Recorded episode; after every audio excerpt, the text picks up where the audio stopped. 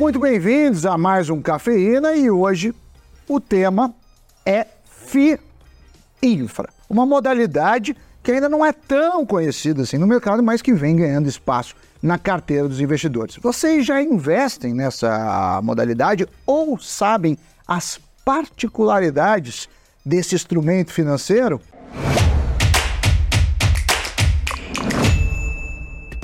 Olá pessoal, Sammy Boy. Pois bem, a B3 tem pelo menos 12 fundos de infraestrutura listados. Vocês, inclusive, estão vendo aí na tela quais são eles.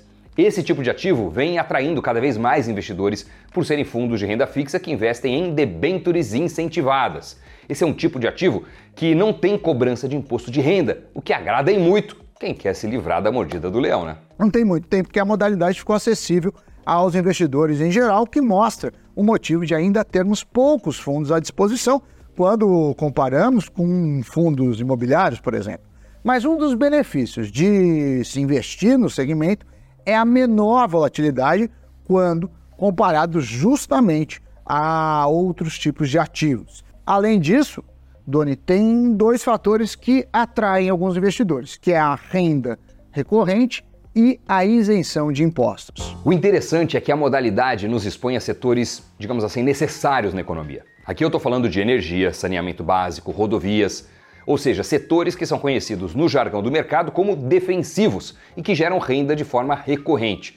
Quando você investe em fundos de infraestrutura, o seu dinheiro está atrelado às debêntures, que são um instrumento que as empresas têm para captar dinheiro, né? É um empréstimo para essas empresas. Então a gente está falando de hidrelétricas, transmissoras de energia, concessionárias, ou seja, são setores que dão uma certa segurança ao investidor. E como empresas de setor de infraestrutura, para prestarem qualquer serviço, possuem um ativo por trás delas, seja um porto, uma estrada, linhas de transmissão e por aí vai. O FIINFRA, que financia esses projetos, pode usar esses ativos como garantia dos empréstimos às empresas. E essas garantias são caras e preservam valor ao longo do tempo. Outro ponto a ser destacado é que os contratos do setor de infra são de longo prazo, para não dizer longuíssimo prazo, o que traz certa segurança. Imagine um contrato de 30 anos para uma empresa de energia que prestará um serviço a um preço uh, determinado, claro, que corrigido pelo IPCA. Olha como é possível prever o fluxo e, por conseguinte, a renda desse, desse ativo.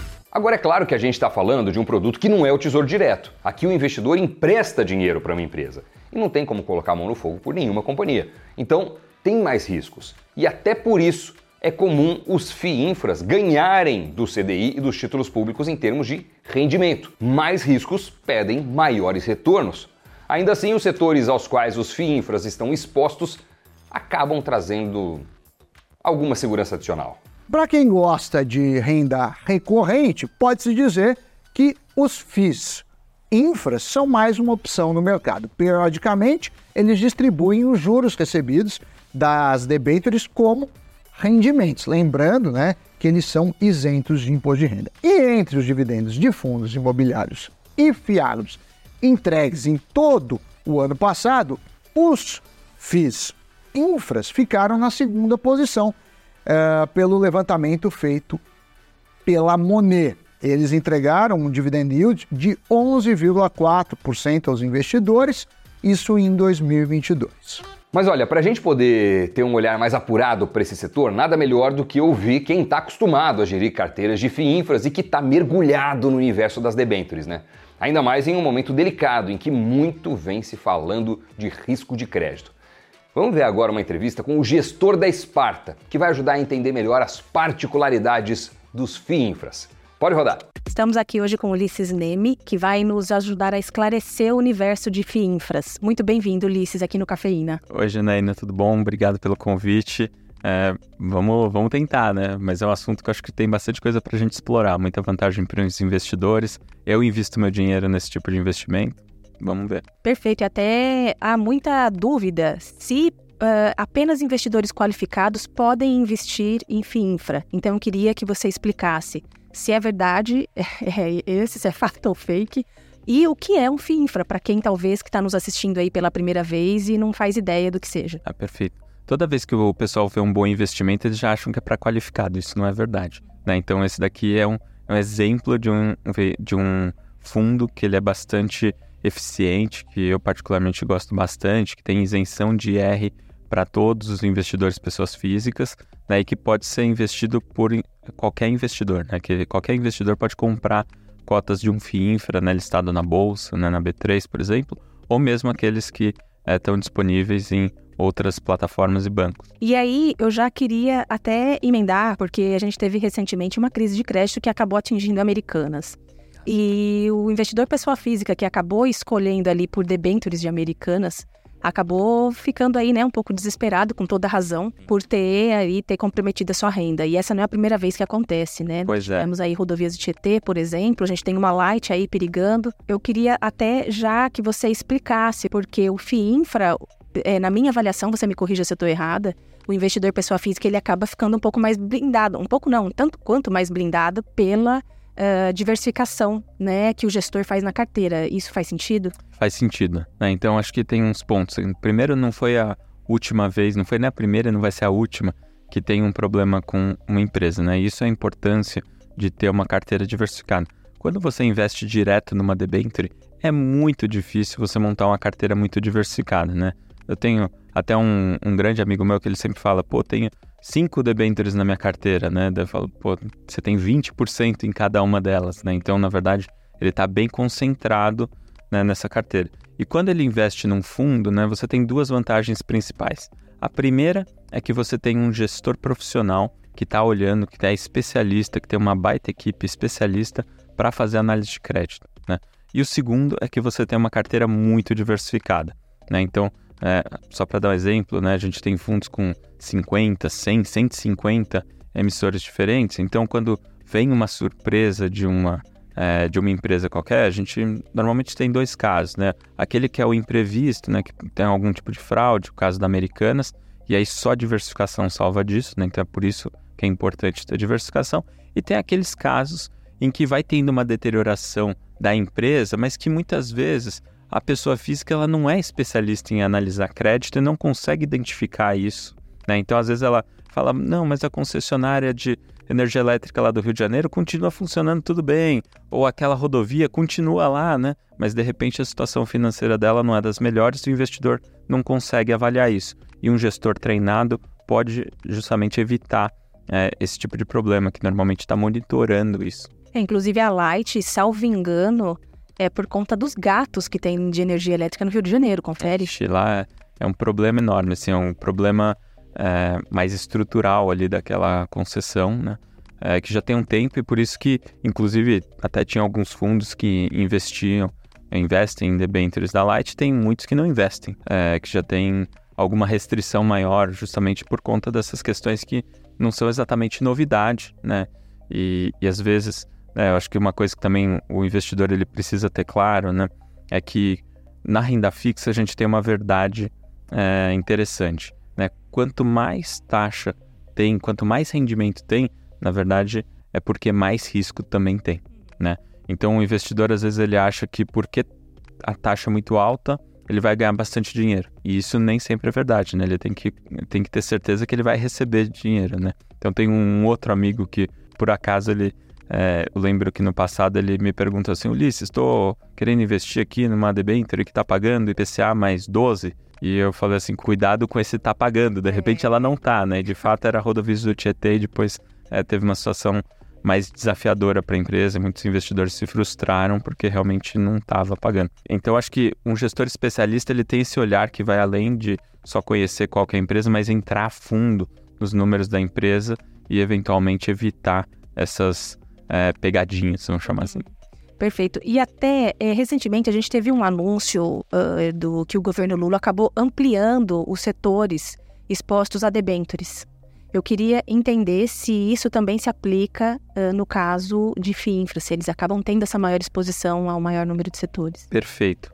É, vão se beneficiar, né? Isso é, é, ainda já foi a medida, né? Mas isso leva um tempo até que essas empresas é, que empresas desses setores que passaram a ser permitidos, que inclui, por exemplo, é, saúde, educação e alguns outros tipos de investimentos que são bastante importantes né, para o que geram externalidades muito positivas né, para a sociedade é, e que por isso o governo tem um é, é, interesse em incentivar o investimento nessas debêntures. Né? Isso são oportunidades, né? a gente recebe elas muito bem como gestores de fundo, a gente pode ter oportunidades nesses segmentos, é, tem uma isenção, não um incentivo, Exato. então acaba sendo muito bom para o investidor também. E aí, quando a gente vai analisar o potencial dos FIINFRAs no mercado, né? Como é que você enxerga como gestor ali? Como que a Esparta também está enxergando o potencial Olha, é, a gente vê o tamanho é, das deficiências que o Brasil tem em infraestrutura. Né? Então, assim, é meio óbvio, né? Qualquer um que,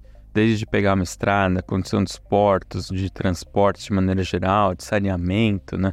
A gente vê como falta investimento em infraestrutura no país e isso tudo são oportunidades, né? Ao mesmo tempo são oportunidades, mas precisa de alguém financiando, né? E são investimentos de longuíssimo prazo, né? Para construir uma linha de transmissão, para é, financiar uma obra de saneamento, né? O retorno disso se dá ao longo de muito tempo, né? Então, é, precisa de fato de um incentivo para é, para financiar esses investimentos de longo prazo. E ao mesmo tempo tem uma grande vantagem, né? Que o, o setor de infraestrutura, né? Ele normalmente é regulado, né? Então você vê que tudo que eu comentei aqui né, estradas, é, rodovias, né, saneamento básico, energia elétrica, são todos segmentos regulados, né? E o, o órgão regulador, né, ele está sempre é, tendo certeza, né, fiscalizando como que andam é, essas empresas para ter certeza que ela consegue reduzir o risco dessas empresas e daí possibilitar que tenham financiamentos de longo prazo, né? Então, uma das coisas, o que a gente gosta no setor de infraestrutura é que junta oportunidades de investimento com incentivo, né, que é a isenção de imposto de renda, e com a segurança que os reguladores trazem para esses segmentos. Bom, agora muitos podem não conhecer a Esparta, né? E eu queria que você falasse um pouco da história dela e principalmente como é que ela faz a gestão de debêntures, desde quando, né? A gente estava até conversando aqui antes, né, nos bastidores aqui, e achei algumas coisas que você falou bem interessantes. Assim. Perfeito. A gente, a, a Esparta tem 30 anos de mercado, né? E ela foi criada, acho que isso é é sempre importante os investidores saberem. Ela foi criada para investir nossos próprios recursos, né? Então, é, a gente hoje investe nos fundos nas mesmas condições dos investidores né, que estão investindo nesses fundos. Então, tem um alinhamento total de interesses. A parte de crédito, especificamente, né, tem mais de 10 anos na Esparta, né? Parte de debêntures de infraestrutura, né, debêntures incentivadas. A gente já tem cerca de 7 anos que a gente investe nesse tipo de ativo, então a gente conhece muito bem é, como que funcionam esses ativos, quais os setores, as empresas, né, como que é a dinâmica de negociação desses títulos, né, então a gente consegue é, buscar oportunidades, né, a gente consegue identificar oportunidades, né, é justamente pela experiência que a gente tem fazendo isso, né. E atualmente a gente tem cerca de 8 bilhões de reais sob gestão, né, e, e, e uma parcela expressiva disso é na parte de infraestrutura, né. Vocês já passaram algum perrengue? Ah, já, já passamos muitos, né? E acho que isso é o que justamente traz um pouco daquela. É, tem aquelas cicatrizes, né? Traz aquela, aquela casca mais dura, né? Sim. Pra gente enfrentar, né? Afinal, a gente tá no Brasil, a gente já passou por desde lava-jatos da vida, né? É, impeachment e crises, recessões aqui, pandemia, né? Enfim, a gente tem uma coleção né, de, de crises aí no mercado, e acho que um dos pontos positivos é que a gente já tem essa experiência e, e, passou bem por todas essas situações. Tivemos muitos aprendizados já ao longo do tempo, né? Então acho que tudo isso joga a favor, né? Hoje a gente acha que está numa posição muito mais interessante para lidar com todas essas eventualidades ou essas incertezas que podem acontecer. Né? A gente acaba tendo uma postura normalmente muito cética das coisas, né? Como é, defendendo os interesses dos investidores e nossos também, claro, né, a gente acaba sendo uma postura muito cética, assim, né? Eu quero receber meu dinheiro e quero o meu retorno, né? Claro que tudo sempre é, da maneira mais correta possível, mas sempre desconfiado para não entrar em qualquer história, não entrar em qualquer situação que eventualmente possa ter um risco é, exagerado ou muito assimétrico, né? Sim. Então a gente, a gente já acumulou bastante experiência com isso aqui no Brasil, né? É, Brasil não é para amadores e até o, o, passado é incerto, né? Já, já tem uma célebre frase. Pois é, atribui ao Pedro Malan, né? Exatamente.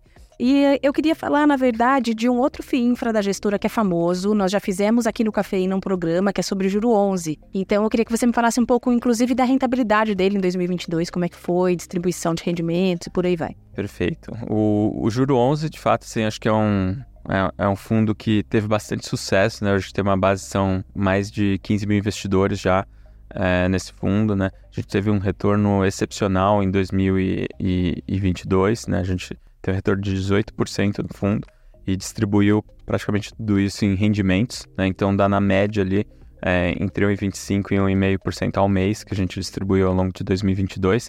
Então, assim, eu diria que tem, temos uma base de investidores bastante satisfeita, né? Com certeza. E esse ano a gente já pegou um cenário um pouco mais desafiador, mas eu costumo dizer também que esses investimentos todos, né, eles não são investimentos de curto prazo, né? A gente está falando de crédito privado, tem que ter um horizonte de médio a longo prazo. Então, esse, esse ano, apesar desses percalços que o mercado de crédito passou com, que você comentou, na Americanas, Light, a gente assim, conseguiu aproveitar uma quantidade enorme de oportunidades que, se, que apareceram no mercado, né, por conta disso, né? Sempre quando tem alguém chorando, tem alguém vendendo lenço, né? A gente, é, especificamente, a gente já passou por muitas crises antes, a gente sabe é, como identificar potenciais oportunidades, né, que surgem nesses momentos e que a gente acredita que podem se maturar aí nos próximos meses, ou talvez olhando num horizonte de 12 meses, né, a gente acha que pode ter um retorno bastante interessante para os investidores. E agora, para quem talvez se interessou por, ah, que legal, como é que eu faço para investir e tal, mas em especial, acho que antes de tudo, né? Qual é o perfil do investidor que estaria ali, que seria mais coerente começar investindo num FII infra? Porque ele tem que estar tá ciente dos riscos que se corre, né, nesse mercado. Perfeito. O FII infra, ele é um fundo de renda fixa. Né? Então, os investidores, eles é, assim, normalmente ele vai fazer parte da parcela mais conservadora da carteira dos investidores. Mas todo fundo de crédito, né, ele pode ter alguma oscilaçãozinha. Então, eu já costumo dizer que para aquele investidor ultraconservador que não vai suportar ter um rendimento abaixo da poupança em um determinado mês, não é para ele. Acho que é, nesse caso é melhor ficar na poupança e outros investimentos com nível de risco muito, né? muito baixo. Tesouro Selic, alguma coisa assim. Às vezes é, às vezes um título direto de um grande banco ou de uma instituição é, que o investidor confia. Então, acho que esse é o melhor caminho, né? É, já para os investidores que de fato topam correr um pouco mais de risco, mas em busca de um retorno diferenciado, um retorno maior, aí eu acho que a gente já está falando é, com esse tipo de investidor. Então pode ser moderado, pode ser arrojado, tudo depende daí do tamanho da parcela que ele vai destinar um produto. Né? Eu sempre sugiro né, que não tenha concentrações muito grandes em um determinado produto, né, em um determinado investimento. Né? Então, sempre manter uma carteira relativamente diversificada, que isso vai evitar frustrações e vai ajudar o investidor a não sair na hora errada. Né? Normalmente, naquela hora que chacoalha, né, com, quando, tiver um, quando tem um bom investimento, né, normalmente é uma boa oportunidade de entrada e não um ponto de saída. Se o investidor se assusta e já quer sair, aí é o pior momento possível, né? Vai transformar aquela perda temporária numa perda permanente, né? Assim, é o pior que pode acontecer. Então, para ele não cair no, no é, nesse problema que ele mesmo pode infligir para ele, né? Acho que é sempre interessante que o investidor ele tenha esse horizonte de longo prazo, tenha uma diversificação adequada para não cair nessa, nesse tipo de comportamento que pode ser bastante ruim. Mas talvez aí para aquele que já tá, já tem um perfil mais arrojado, que quer sentir maiores emoções aí que o mercado dá, já seria um ótimo, Sim. desde que já tenha, lógico, né, outros investimentos, Perfeito. reserva de emergência e por aí vai, né? Perfeito. Assim, eu sempre, eu sempre enfatizo, né, crédito não é para reserva de emergência. Né? Exato. Né? Mas o, assim, para o investidor que tem realmente esse horizonte maior e quer um retorno diferenciado, pode ser uma alternativa bem interessante. Perfeito. Então, gente, muito obrigado. Ficamos por aqui. Muito obrigada. A, a, o café ainda está sempre de portas abertas para vocês. Um prazer. Muito obrigado a você. Valeu, Ulisses, pela participação. E pergunta a você que nos assiste. Já investe nessa modalidade? O que acham de investir em debêntures por meio desses fundos e sem pagar imposto de renda? Conta pra gente, deixe nos comentários, aproveite, se inscreva no canal, ative as notificações, esmague o like e dito isso, Doni, partiu Giro de Notícias. Produtores de lítio estão cada vez mais preocupados com o fato de que atrasos nas licenças de minas, escassez de mão de obra e inflação possam prejudicar a capacidade de fornecer metal de bateria suficiente para atender aos cronogramas das montadoras. O lítio é agora um dos metais mais procurados do mundo devido aos planos agressivos de eletrificação da Stellantis, Ford e outras montadoras. Até então, o metal era usado principalmente em cerâmica e produtos farmacêuticos. A Azul inaugurou na sexta-feira uma nova rota que conecta Belo Horizonte com Fort Lauderdale, no estado norte-americano da Flórida. Serão três voos semanais. A Flórida é um dos principais destinos dos brasileiros nos Estados Unidos. A secretária do Tesouro dos Estados Unidos, Janet Yellen, vê um menor risco do país entrar em recessão. Ela sugeriu que uma desaceleração nos gastos dos consumidores pode ser o preço a pagar para encerrar a campanha de combate à inflação. A avaliação mais recente de Yellen sobre a economia dos Estados Unidos segue o relatório de emprego de maio, que revelou um ritmo de criação de postos de trabalho acima de previsões. É isso, pessoal. Notícias giradas. Muito obrigado a você que acompanhou o Cafeína até o finalzinho. Muito obrigado a você que já é inscrito ou inscrita no nosso canal Invest News. Isso é super importante para nós. Obrigado a você que deixa o seu like, deixa seu comentário, enfim, sua presença, olha, é o nosso combustível para continuar fazendo cada vez mais programas e apurando e trazendo conteúdos cada vez mais legais para vocês. Sammy Boy, pela parceria de sempre, obviamente. Galera, bons investimentos e até o próximo programa. Tchau. Valeu. Tchau, tchau.